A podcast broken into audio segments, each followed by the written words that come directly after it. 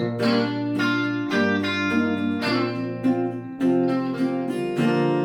nächstfolgende Episode wird euch präsentiert von Data Science Mania. Hallo Stefan, willkommen zu einer neuen Folge Unlock the Future. Äh, was hast du heute mitgebracht? Ähm, ich habe heute den Netzentwicklungsplan Strom äh, 2037 mitgebracht, mit Ausblick auf 2045. Okay, Klingt, was klingt erstmal klingt, klingt, klingt erstmal sehr bürokratisch, ne? Hm. Ähm, ich finde eigentlich relativ gut, dass das rausgebracht worden ist von den Übertragungsnetzbetreibern, weil sie uns damit mal Einblick geben, ähm, wie zukünftig unsere Energie verteilt wird. Ähm, und in diesem Entwicklungsplan wird auch detailliert dargestellt, wo unser Strom in Zukunft herkommt und äh, was wir verbrauchen werden. Ne? Also irgendwo müssen sie ihre Szenarien drauf ähm, berechnen. Und dieses ganze, dieses ganze äh, äh, Konstrukt basiert quasi auf Szenarienrahmen. Und ähm, da gibt es dann sogenannte Entwürfe, bis dann ein Bundesbedarfsplan rauskommt. Klingt alles schrecklich bürokratisch, ähm, aber äh, sehr transparent in dem Bericht halt dargestellt. Ich würde gerne noch einen Schritt vorgehen. Übertragungsnetzbetreiber. Wer ist das? Also Deutschland ist äh, geteilt in mehrere äh, Regelzonen, also in mehrere, genau, vier Stück. Für alle, die uns nur hören, liegt in der Natur der Sache. Der Sebastian hat mir gerade vier Finger hochgezeigt. Ähm, genau, das ist die 50 Hertz, das ist Ostdeutschland, das ist äh, Und Hamburg? im, im Osten und Hamburg, genau, das ist dieser kleine Fleck. Dann, dann noch die äh, Tenet und äh, Transnet BW, das ist in Baden-Württemberg. Und Und Amprion. Amprion. Ähm, für alle, die jetzt die Aufteilung nicht ganz wissen, also Tenet ist so ein Streifen, der sich diagonal durch Deutschland zieht, also von, von der Nordsee oben bis runter nach Bayern. Ähm, und im Westen der Republik haben wir dann Amprion, das ist so, naja, um NRW großzügig ringsrum. Und Transnet BW ist halt äh, Baden-Württemberg. Vielleicht noch Baden so ein bisschen. Und äh, interessant ist, dass die komplette Nordsee äh, aufgeteilt ist zwischen Tenet, Amprion und 50 Hertz. Und diese Übertragungsnetzbetreiber, ähm, die stellen quasi und betreiben das, das Netz in den höchsten äh, äh, Spannungsebenen, wo dann quasi Stadtwerke dranhängen, wo die großen Verbraucher dranhängen, wo die ganzen Städte dranhängen, wo halt die ganzen kleineren Energieversorger dranhängen. Und die müssen ja planen, weil Ausbau von so, solchen Trassen, ähm, das ist ja immer mal in der Presse, dass halt, äh, dass der Strom aus der Nordsee offshore äh, auch nach Bayern kommt, wo quasi viel produziert wird. Und ähm, das dauert halt lange. Also das heißt, ähm, lange Genehmigungsverfahren, äh, lang ehe es gebaut wird. Und äh, natürlich muss man das ein bisschen gut planen und die müssen sich ein bisschen abstimmen. Und äh, dieser Netzentwicklungsplan bildet genau das ab. Und die Szenarien sind das Spannendste drüber. Und darüber würde ich gerne mit dir reden, weil es halt einen guten Einblick gibt, wo unser Strom herkommt, wie er verbraucht wird, Hm. wo er verbraucht wird. Klar, dann, dann lass uns anfangen. Ähm, ja. Wie äh, äh, sag doch erstmal was zu der Struktur von dem Plan. Wie sind die vorgegangen? Wir haben ja reingeguckt, es ist ein wahnsinnig langes Dokument, 237 Seiten mit ein paar Bildern, Genau. also auch viel Text. Also, Ähm, mhm. ja, äh, und kannst du das erstmal so einordnen in die Struktur, Ja. also was die. Struktur des Dokumentes ist? Also, also gelesen. genau, im, im, im Kern, äh, ich habe ja schon äh, erzählt, dass es halt Szenarien gibt, auf die sie sich berufen. Die Szenarien sind in sechs Stück gegliedert. Also es gibt drei Szenarien für 2037. Also wo wird wie viel Energie verbraucht und wie wird sie erzeugt? Also wie sieht der Strommix aus? Wo kommt der her? Und das gleiche nochmal ähm, für 2045. Da gibt es auch ein Szenario A, B und C. Und äh, damit ergeben sich sechs Szenarien. Ähm, die unterscheiden sich darin, dass von verschiedenen Bruttostromverbräuchen ausgegangen wird. Der höchste ist Szenario C für 2045 mit fast äh, 1500 Terawattstunden pro Jahr. Ähm, dann äh, wird, wo sie sich sehr unterscheiden, die Szenarien, äh, dass die Elektrolyseurkapazitäten äh, ins Netz eingebaut werden. Also das heißt, dass, dass viel äh, Wasserstoff hergestellt wird aus Erneuerbaren. Äh, interessanterweise unterscheiden sie sich in der Importquote von Wasserstoff, die bei 50 Prozent liegt. äh, unterscheiden sich gar nicht. Also alle Szenarien gehen davon aus, dass wir zu 50 Prozent Wasserstoff importieren werden. Hm. Ähm, dann differenzieren sich die Szenarien ein wenig bei der erneuerbaren Energienkapazität, äh, äh, ähm, aber auch nur sehr, sehr wenig. Also die gehen halt von einem großen Anteil äh, erneuerbarer aus. Und ähm, dann ist auch noch äh, der Anteil marktorientierter Einheiten im privaten Haushalt. Also wie stark äh, äh, können private Haushalte ähm, dynamische Preise in Anspruch nehmen. Also verschiebe ich die Last, wenn ich mein Auto lade, äh, keine Ahnung, habe ich irgendwelche Elektro-Geschichten äh, wie Wärmepumpen, die ich in der Last verschieben kann. Und da gehen die Szenarien von 50 Prozent, Szenario A 2037, bis alle Szenarien eigentlich, fast alle Szenarien, äh, die dann danach kommen, gehen von 75% und 100% aus. Also dass 100% der privaten Haushalte marktorientiert ihren Strom quasi mhm. beziehen. Äh, so wie es die Industrie teilweise heute schon macht. Bei den Szenarien, äh, die sind ja so grafisch auch dargestellt. Man hat, wenn ich es richtig sehe, so die Postleitzahlgebiete eingefärbt nach dem Jahresstromverbrauch. Mhm. Und ich sehe jetzt im Großen und Ganzen, also man muss genau hingucken, dann sieht man Unterschiede, dann guckt man nochmal nach und dann sieht, okay, irgendwie hat sich doch nichts geändert.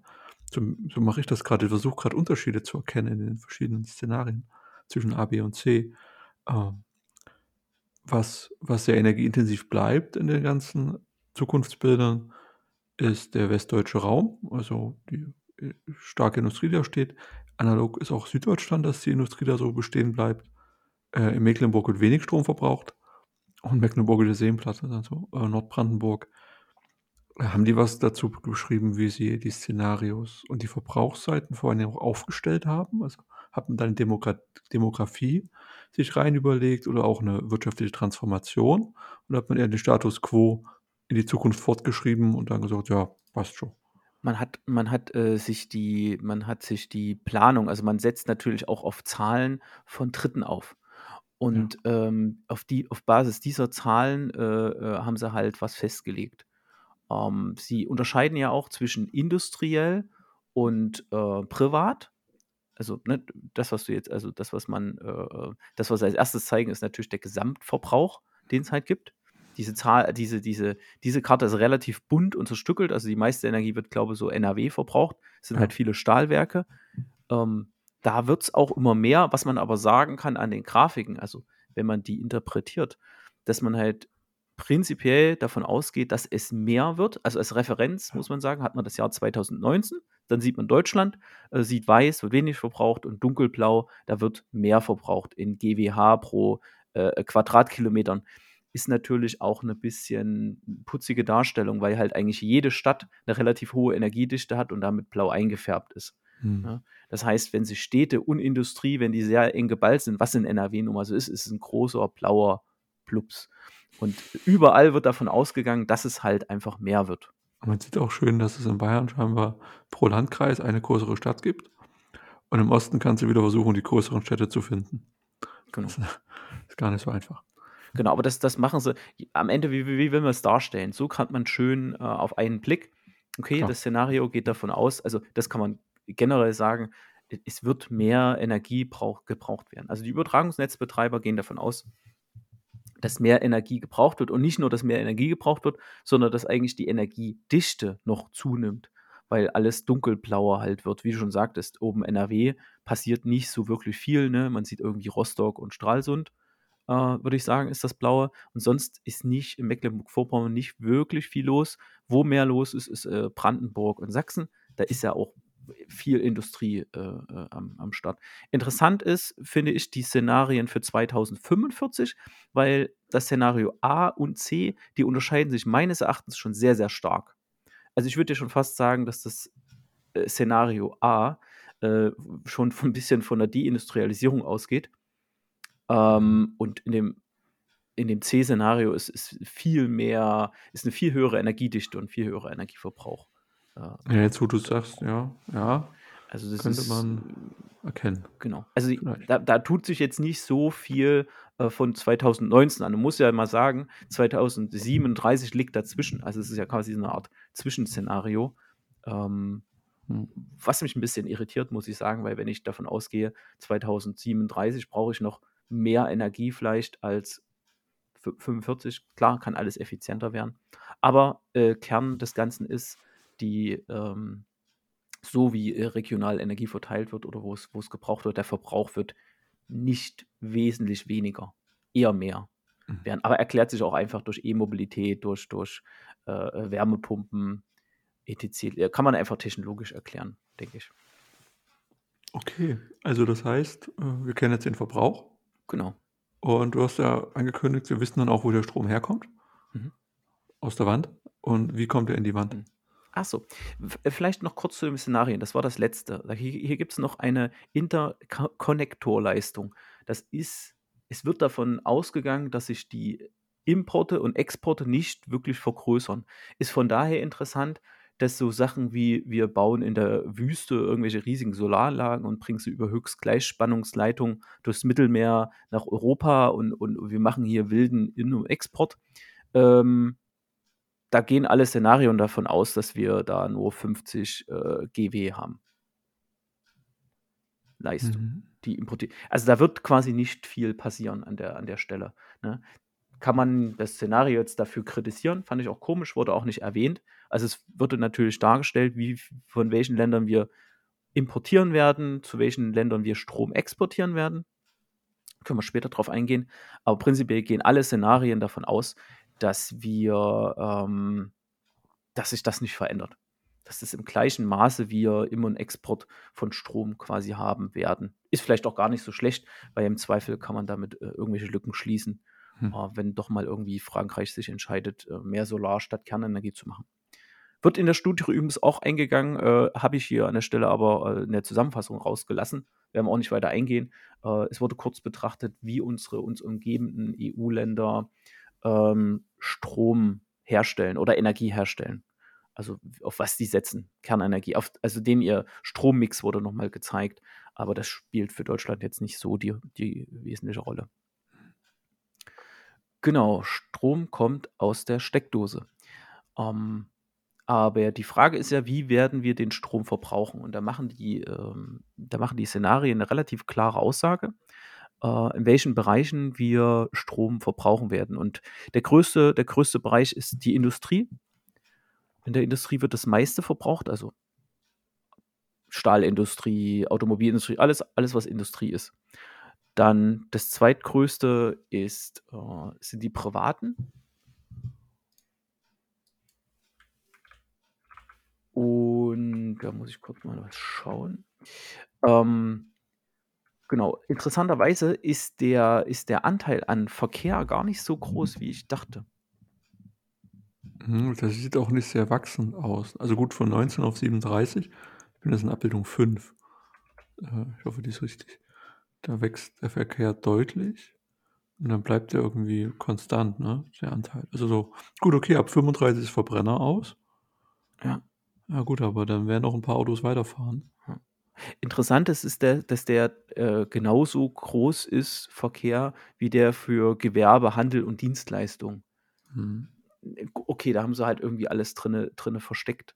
Ne? So, und dann äh, ist, ist, ist sehr interessant, das haben, ist in allen Szenarien, jedenfalls die abgebildet sind, weil interessanterweise äh, gibt es für 2037 nur äh, ein Szenario. Äh, ein kleiner Balken für die Fernwärmeerzeugung. Ja. Ähm, darauf können wir später noch eingehen. Das sind äh, Groß, Großwärmepumpen. Ähm, wer ein bisschen aufmerksam war, hat äh, in den letzten Wochen sicher immer mal einen Artikel gesehen über riesige Wärmepumpen, die irgendwo angeliefert wurden. Das ist schon sehr beeindruckend, so ein Ding. Das sind riesengroße Edelstahlzylinder, die äh, zum Verdampfen von diesem äh, Mittel genommen werden. Also wie, wie, riesige, wie riesige Kühlschränke, nur andersrum und in riesigen Maßstäben äh, um quasi Wärmepumpen in die, ähm, ins Fernwärmenetz einzubinden. Was dann, meinst du mit riesig? äh, riesig so groß wie, wie eine Halle, wie eine, wie eine Turnhalle.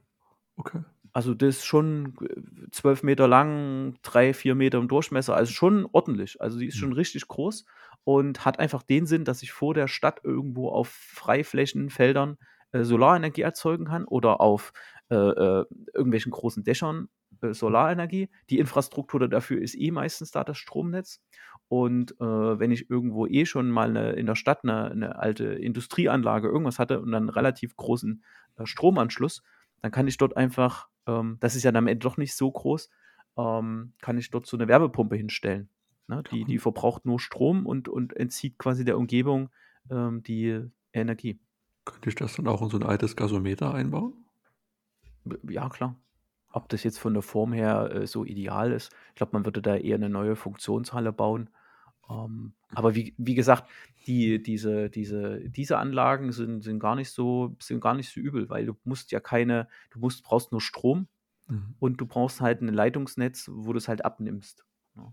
Und wenn es schon ein bestehendes Netz gibt, ist das halt cool. Gerade wenn man irgendwelche alten äh, äh KWK-Anlagen, also äh, Kraft-Wärme-Koppelanlagen, äh, damit ab, ab, ab äh, aus, äh, austauschen will, ist vielleicht eine ganz, ganz gute Sache. Ähm, genau, das war es eigentlich. Ne? Also das eigentlich Überraschende ist, dass die davon ausgehen, dass der Stromverbrauch über Elektrolyseure kommt, über Fernwärmeerzeugung kommt viel Verkehr, viel Industrie, viel Gewerbe, Handel und Dienstleistung und äh, ein bisschen privater Haushalt. Aber das ist jetzt nicht, das ist jetzt nicht so viel. Da ist auch ein bisschen mehr als 2019, auf was sie sich berufen, aber jetzt nicht viel. Viel mehr. Insgesamt gehen sie halt von, einer, von einem steigenden Verbrauch halt aus. Also Szenario äh, 2037, da gehen sie fast von einer Verdopplung äh, zu 2019 aus. Ähm, klar, du hast heute noch keine Wärmeerzeugung großartig drin. Ähm, du hast keine Elektrolyseure drin und der Verkehr, man sieht man auch, ne? Der Verkehr ist da noch nicht mit reingerechnet. Also von knapp 500 Terawattstunden auf genau, 1300. Genau, und im, im, im, für 2045 mit dem energieintensivsten Szenario sind sie so bei 1300 äh, Terawattstunden. Also es ist schon eine sehr konservative Rechnung, die sie da machen. Das finde ich auch gut, wenn man da, wenn man da so okay. rangeht. So. Und jetzt haben wir den Verbrauch aufgeschlüsselt. Hm. Jetzt haben wir das zweite Spannende.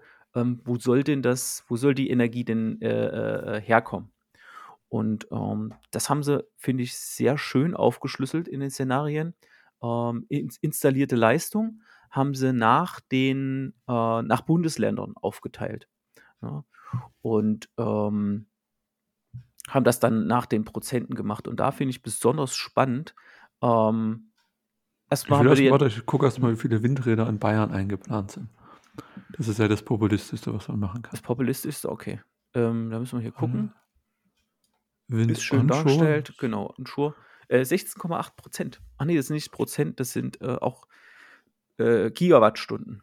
Äh, Gigawatt an Anlagenleistung. Okay. Das wäre so viel äh, wie in Brandenburg, weniger als in Niedersachsen, viel wie in Nordrhein-Westfalen. Ja, kann ich natürlich nicht einordnen, ne, was 16, Ja, ja, ja Wind, Wind, Windenergie, äh, also das meiste ist natürlich Niedersachsen, aber das erklärt sich über die Nordsee. Das sind einfach mal 28 äh, Gigawatt, die da äh, äh, am Netz sind. Aber sonst äh, ist Bayern da schon relativ gut, gut dabei mit, mit 16. Spannend finde ich äh, der Anteil oder der, der, der, der der, doch der Anteil an Photovoltaik, ne?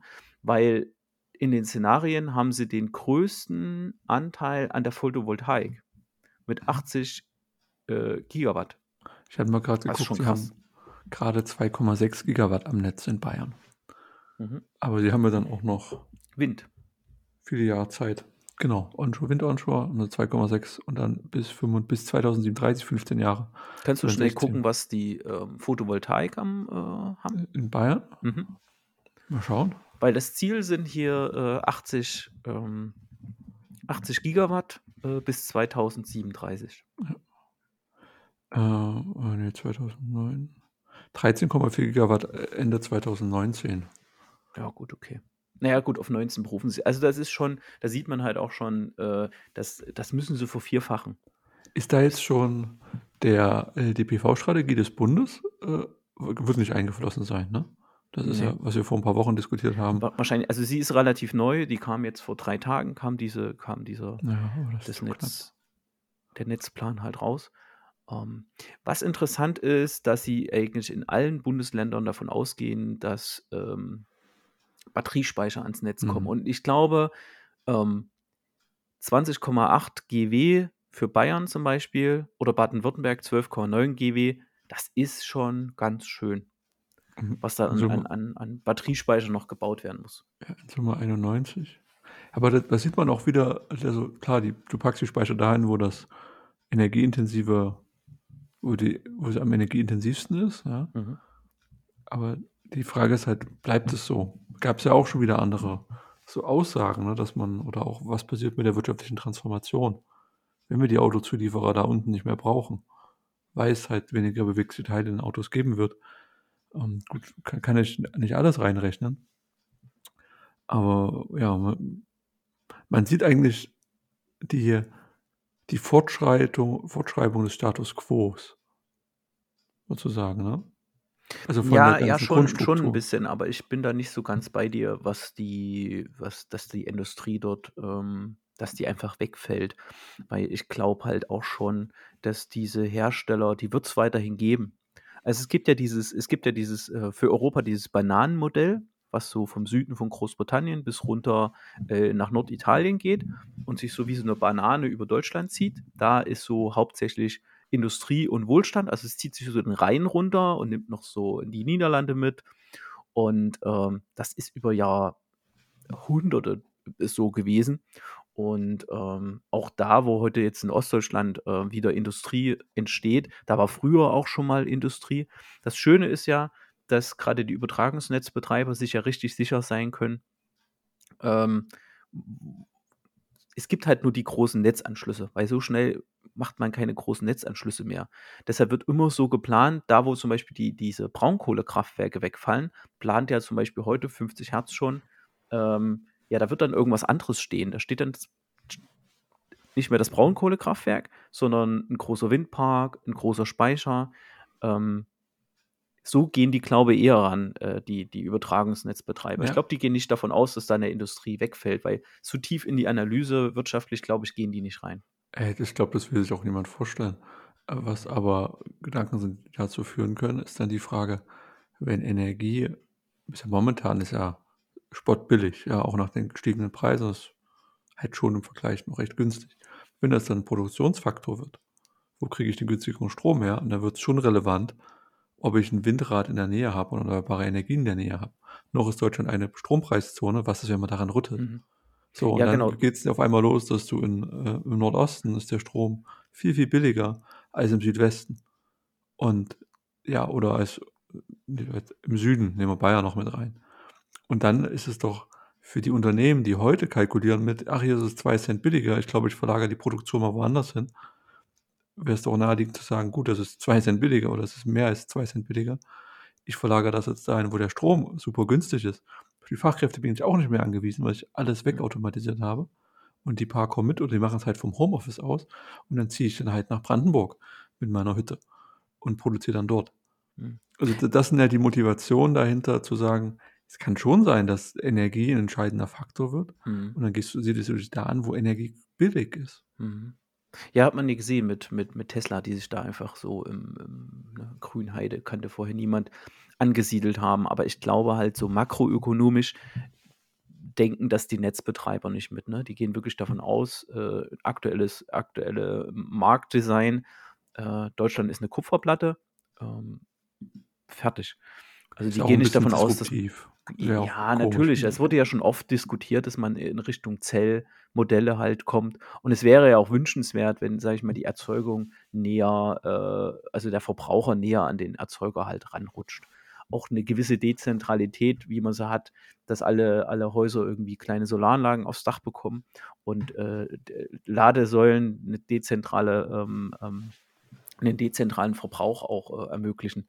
Aber ich glaube, als Übertragungsnetzbetreiber bist du so weit weg davon und, an, und, und, hast, und planst das in so großen ähm, Dimensionen, dass das. Die gehen davon aus, dass eine Industrie einfach resilient genug ist oder sich langsam Das- genug entwickelt. Genau, und was wir jetzt besprechen, wo du sagst, lass doch die Erzeugung und den Verbrauch räumlich näher zusammendenken, lass uns doch mal vorstellen, was dann passiert, dann kommen wir relativ schnell auf einen Pfad, der sagt, ich brauche die Übertragungsnetzbetreiber nicht in der Größenordnung. Mhm. Also, dass man sein eigenes Ende mitdenkt. Mhm. Und klar, das kann ich jetzt nicht erwarten, vor allem auch nicht in 'ner in 'ner veröffentlichten Studie. Aber wäre das nicht eigentlich mal an der Zeit, sich selbst in Frage zu stellen und zu sagen: „Okay, was ist, wenn sich wirklich was ändert, mal grundlegend was ändert? Sind wir dann vorbereitet?“ Das wäre doch auch 'n Erwartungspunkt an so 'ne so 'ne Netzplanung. Jetzt sieht's ja so aus, als wäre alles berechenbar und alles super geplant, schön auf eine Nachkommastelle alles ausgegeben und hier noch 'n paar Spannen, da wirkt es genauer und alles schön bunt eingefärbt. Und was wollen wir suggerieren, dass wir 'n Plan haben, wie's wird und dann hält sich keiner dran? Oder also, Also wo wo wo ist jetzt wo ist jetzt die der Mut oder auch mal wirklich die Frage zu stellen, ob das Energiesystem so weitergehen kann, wie's geht? Wo ist die Energiewende da drin? Das sind halt also, wo ist dieses wirkliche wo ist die Zeitenwende, Mhm. um dieses den Begriff des letzten Jahres aufzunehmen? Hm. Also, wir sind ja jetzt grade die die letzten 20 Minuten Teil dieser industriellen Lebenslüge gewesen, äh, und haben quasi die Zahlen vorgetragen fein und haben quasi die Szenarien uns angeguckt. Aber ich gebe dir natürlich recht, ne? Also, da wird mit 'ner mit 'ner Statik umgegangen, wo wir halt auch wissen, also, da muss sich schon einiges tun, dass da noch 60, äh, Gigawatt an Solar gebaut werden. Und das wissen sie seit 20 Jahren und 2037 ist noch 15 Jahre weg. Also, wie soll ich davon ausgehen, dass dass da was getan wird, wenn noch nicht mal die politischen Grundlagen einfach dafür da sind? Das ist natürlich totaler Quatsch. Ähm, zumal man ja sagen muss, diese Studie, wenn wir da schon jetzt mal an einem kritischen Punkt sind, bevor wir da wieder ins Faktische abrutschen, aber, ähm, wenn wir an diesem Punkt sind, die die zementieren ja nicht nur 'ne gewisse, ähm, Verbrauchs Verbrauchsverhalten, sondern ja auch 'ne Erzeugung. Also, sie äh, natürlich, ne? Die haben halt hier einfach mal 'n Schloss in die Wolken gemalt. Das muss man auch ganz klar so sagen. Dann äh, wunderschön alles dargestellt, sind schöne Grafiken. Auf Nachkommastelle die die Zahlen, die nötig wären, keine Ahnung, die wird am Ende des Tages irgend 'n Modell ausgespuckt haben und und das das Modell haben Experten gebaut, ne? Über die Szenarien haben sie noch 'n bisschen, äh, äh, Variation äh, abgebaut äh, abge abgefedert. Aber wie ich's vor uns gesagt habe, 2045, das eine Szenario sieht 'n bisschen nach Deindustrialisierung aus. Aber was dieses dieses Modell halt nicht reflektiert, ist, dass es zum Beispiel 'ne komplette Verschiebung geben kann überhaupt in den Wirtschaftssektoren, ne, dass überhaupt nix mehr in Deutschland ist, was viel Energie braucht oder wir 'ne 'ne räumliche Verschiebung halt haben, dass dass immer mehr oben auch, äh, an an der Küste passiert oder dass immer mehr Fabriken wegen Fachkräften in Ostdeutschland einfach aufgemacht wird oder da, wo die bessere Demografie ist oder, oder, oder. Also, es gibt da tausende tausende Variablen drinnen. Und deshalb reden wir ja auch heute drüber oder oder ich ich stelle es dir vor und unseren Zuhörern vor, weil am Ende des Tages ist es schon ziemlich mutig, mit so 'n Ding rauszugehen, ne, mit so 'nem Entwurf. Weil am Ende können sie sich nur verprügeln, ne? So, ne? Aber was soll 'n Net 'n Übertragungsnetzbetreiber auch machen? Der muss jetzt damit der muss 'n braucht 'n schönes Stück Papier. Da kann er auf die Politik zugehen, kann sagen: „Das ist jetzt unser Ziel. Das ist sehr konservativ gerechnet, aber so die soliden 80 % sollten wir dann schon mal angehen, sonst wird's problematisch“, ne? Also, da ist ja dann auch, ähm, auf diese Redispatch-Maßnahmen eingegangen worden, die ja heute schon richtig viel Geld kosten, weil halt Leitungen 'n Redispatch passieren muss oder halt hart Abschaltungen passieren müssen.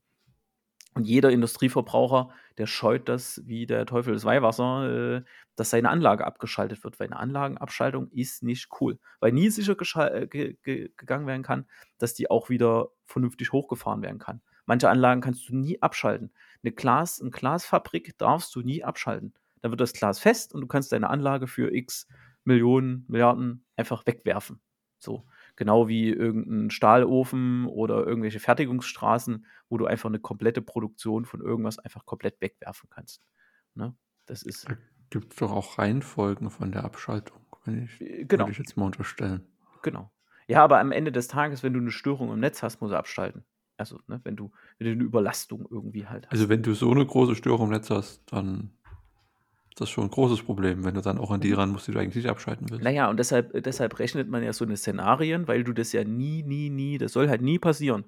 Deshalb rechnest du alles immer sehr, sehr konservativ in in dem Netz, weil du halt Sachen haben willst, die sollen einfach nie passieren, ne? Du hast einmal das Technische und dann hast du den Vertrauensverlust. Und wenn die Energie äh, wenn wenn die Industrie das Vertrauen in die Zuverlässigkeit des Energiesystems in Deutschland, was sehr, sehr zuverlässig ist, äh, verliert Dann haben wir eine Energiewende.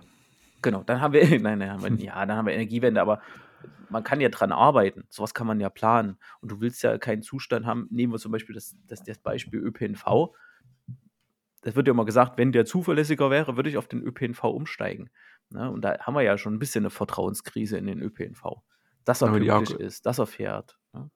ist ja alles nur eine Frage der Ich habe heute, Planung. einen- hab heute einen Bus gesehen. Oh, das wird ein Bus Nach gesehen. drei Tagen kein Bus gesehen, dann wieder ein Bus Ja. Streik beendet. Also zumindest vorübergehend. Ähm, war interessant. Aber jetzt argumentierst du ja so, dass das habe ich noch, also ich konnte das noch nicht ganz verstehen. Also diese, diese Abschaltmaßnahmen werden doch häufiger oder diese Eingriffe ins Netz wären doch theoretisch häufiger, wenn mehr erneuerbare, fluktuierende Energie im Netz ist.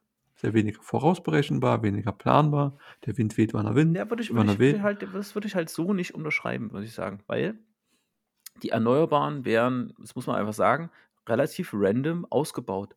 Es folgt schon ein Plan, es werden Leistungen ausgeschrieben, die werden installiert.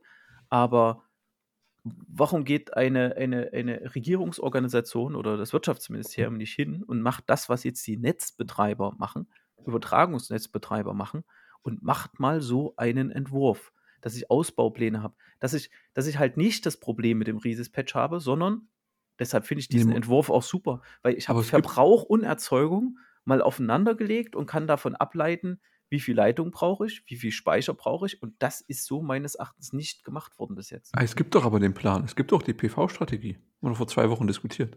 Genau, aber die, die spielt ja auch in der Zukunft, aber es wurde in der Vergangenheit nicht gemacht. Und die Redispatch-Maßnahmen sind nun mal Folge aus den Versäumnissen der Vergangenheit. Ne? Also wir haben halt irgendwie jede Menge Kraftwerke vom Netz genommen, von äh, äh, Atom bis auch, es wurden letztens Wind, Windräder gesprengt, weil für die, die haben halt, da ist einfach die Genehmigung erloschen, weil bürokratisch das blockiert wurde. So, es geht halt immer mehr vom Netz, wir haben aber keine Zubaustrategie großartig. Natürlich haben wir die jetzt, weil wir äh, einen, einen grünen Wirtschaftsminister haben. Also, Ähm.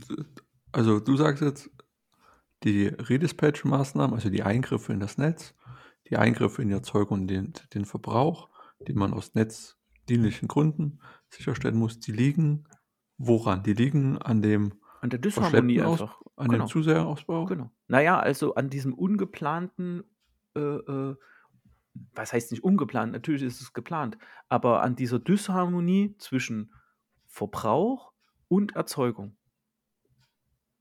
Aber wie würdest du das denn jetzt wünschen?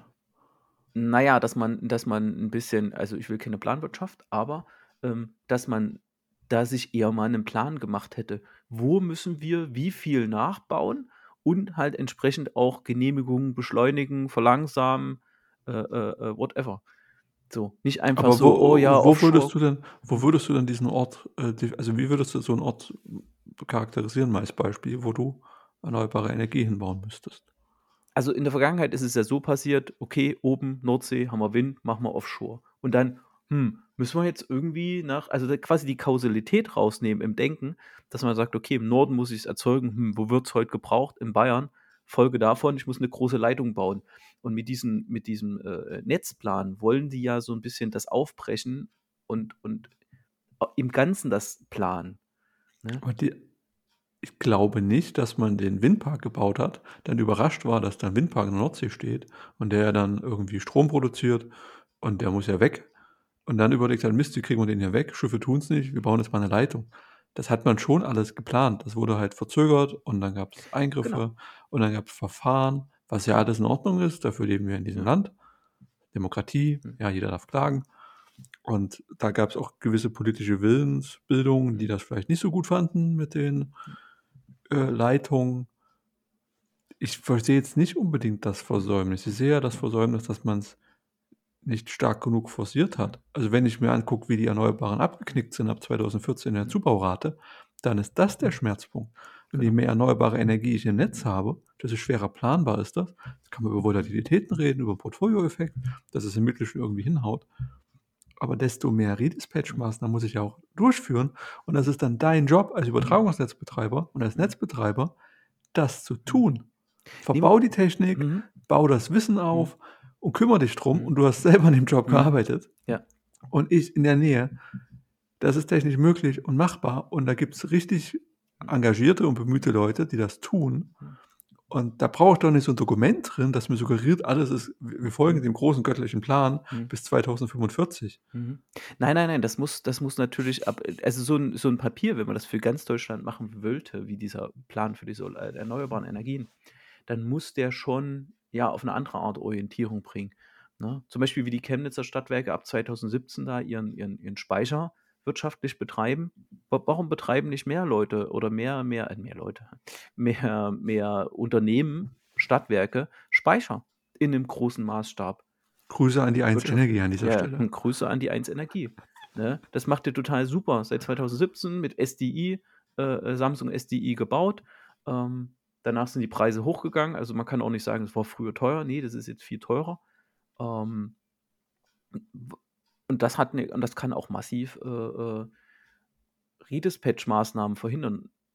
Nur ist halt die, bei Speichern das Ding gewesen. Es gab halt, also die gesetzliche Grundlage war halt für die Tonne. Ne?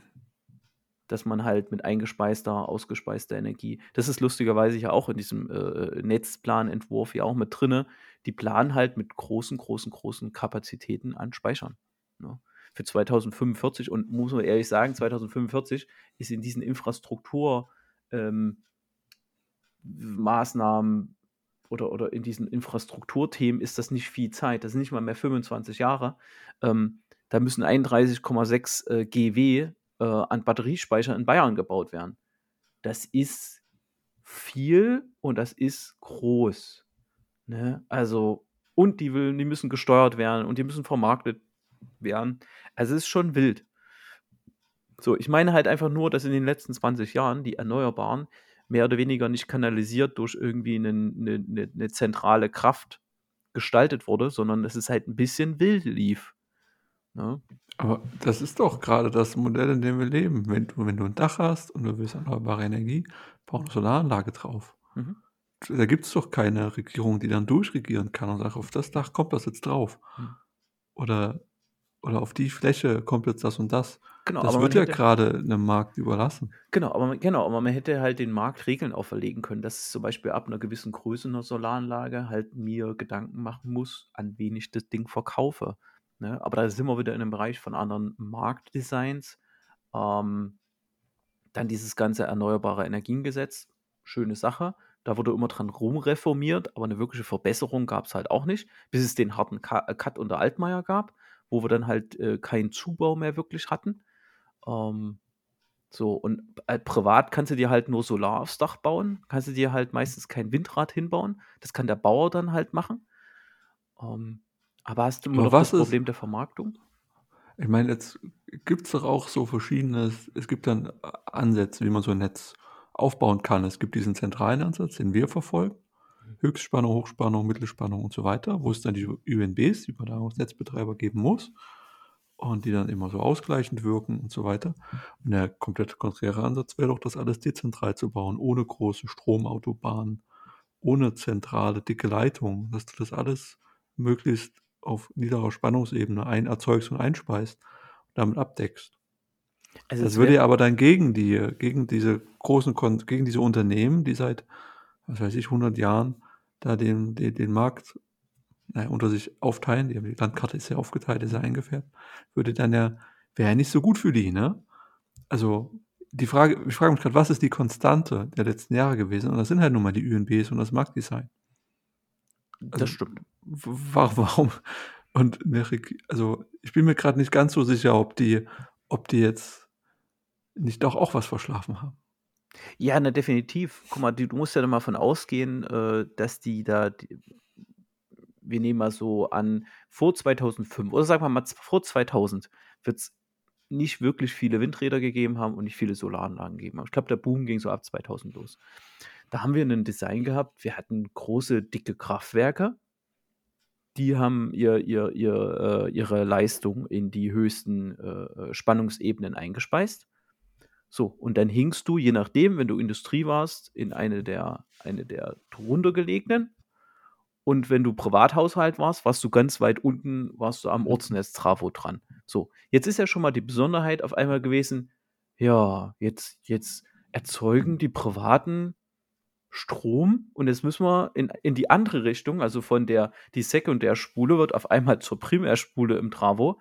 Also ich muss Strom in die höheren äh, äh, Mhm. ähm, Spannungsebenen drücken. Das ist schon mal was anderes. Und das bei so, so langlebigen Infrastrukturen. Ne? Dieser Wandel muss natürlich auch A, erstmal finanziert werden, dann müssen die Ideen so reinsickern äh, und das Ganze noch in Deutschland, die sowieso äh, da sehr bremsend bei sowas sind. Äh, ich, ich begleite gerade oder verfolge ein bisschen das, äh, das Thema Verbrenner versus E-Mobilität. Also wie da manche über die E-Mobilität reden, da ist auch viel, naja, viel Quatsch unterwegs. Äh, und, also ne, der Verbrenner wird bis zum letzten verteidigt und beim, beim Energieversorger, wir haben beide beim Energieversorger gearbeitet, da, da haben wir nicht überall Fans von Solar und Wind. Für die war das alles so, ah, das ist so eine Phase, es geht auch wieder weg. Ja, wie so ein Schnupfen. Und äh, unter den Bedingungen musst du ja trotzdem irgendwie eine, eine, diese Transformation halt schaffen. Und dass man halt so zellulare Netze halt hat, das, das ist ja dann nochmal, das ist ja nochmal was komplett anderes. Weil du musst ja das komplett neu entwickeln, wie du dann schwarzstartfähig bist, wenn doch mal was ausgefallen ist. Dann, äh, dann musst du halt sehen, dann gibt es dort in der Stadt, keine Ahnung, ein Stahlwerk. Das Stahlwerk ist halt darauf angewiesen, dass zum Zeitpunkt X aus Tausenden, wenn nicht sogar Zehntausenden Quellen quasi der Strom zur Verfügung stellt. Also ich bin total davon überzeugt, dass wir erstmal diesen Weg gehen müssen, alles zu elektrifizieren, also von Mobilität über Elektrolyseure, das Wasserstoff für, für äh, die Züge gibt, für Flugzeuge gibt und für die Stahlwerke halt gibt, aber dass wir prinzipiell alles elektrifizieren, weil es gibt nichts Besseres als über Kupferkabel mit Lichtgeschwindigkeit Energie zu übertragen. Das ist mir allemal lieber als irgendwelche Tanklastzüge voller Benzin auf der Autobahn oder irgendwelche Gasleitungen, die in Straßen verlegt werden, die dann bis in die Wohnung von jedem Einzelnen gehen, wo dann so eine riesige Therme, die zwei, dreimal größer ist als ein Hausspeicher, ähm, warmes Wasser erzeugt.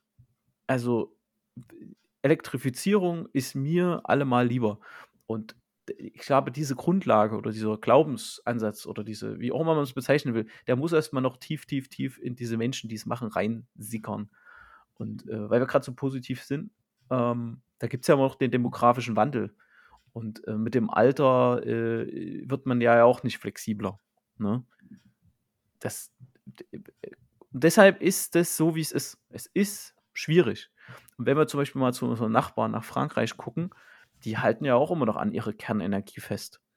Also die wissen, die haben einen Reinvestitionsstau äh, bei, dem, bei den Kernkraftwerken aktuell von, von 150 Milliarden Euro, dass sie die weiter betreiben können. Also da ist noch nichts, keine Kilowattstunde mehr erzeugt als heute.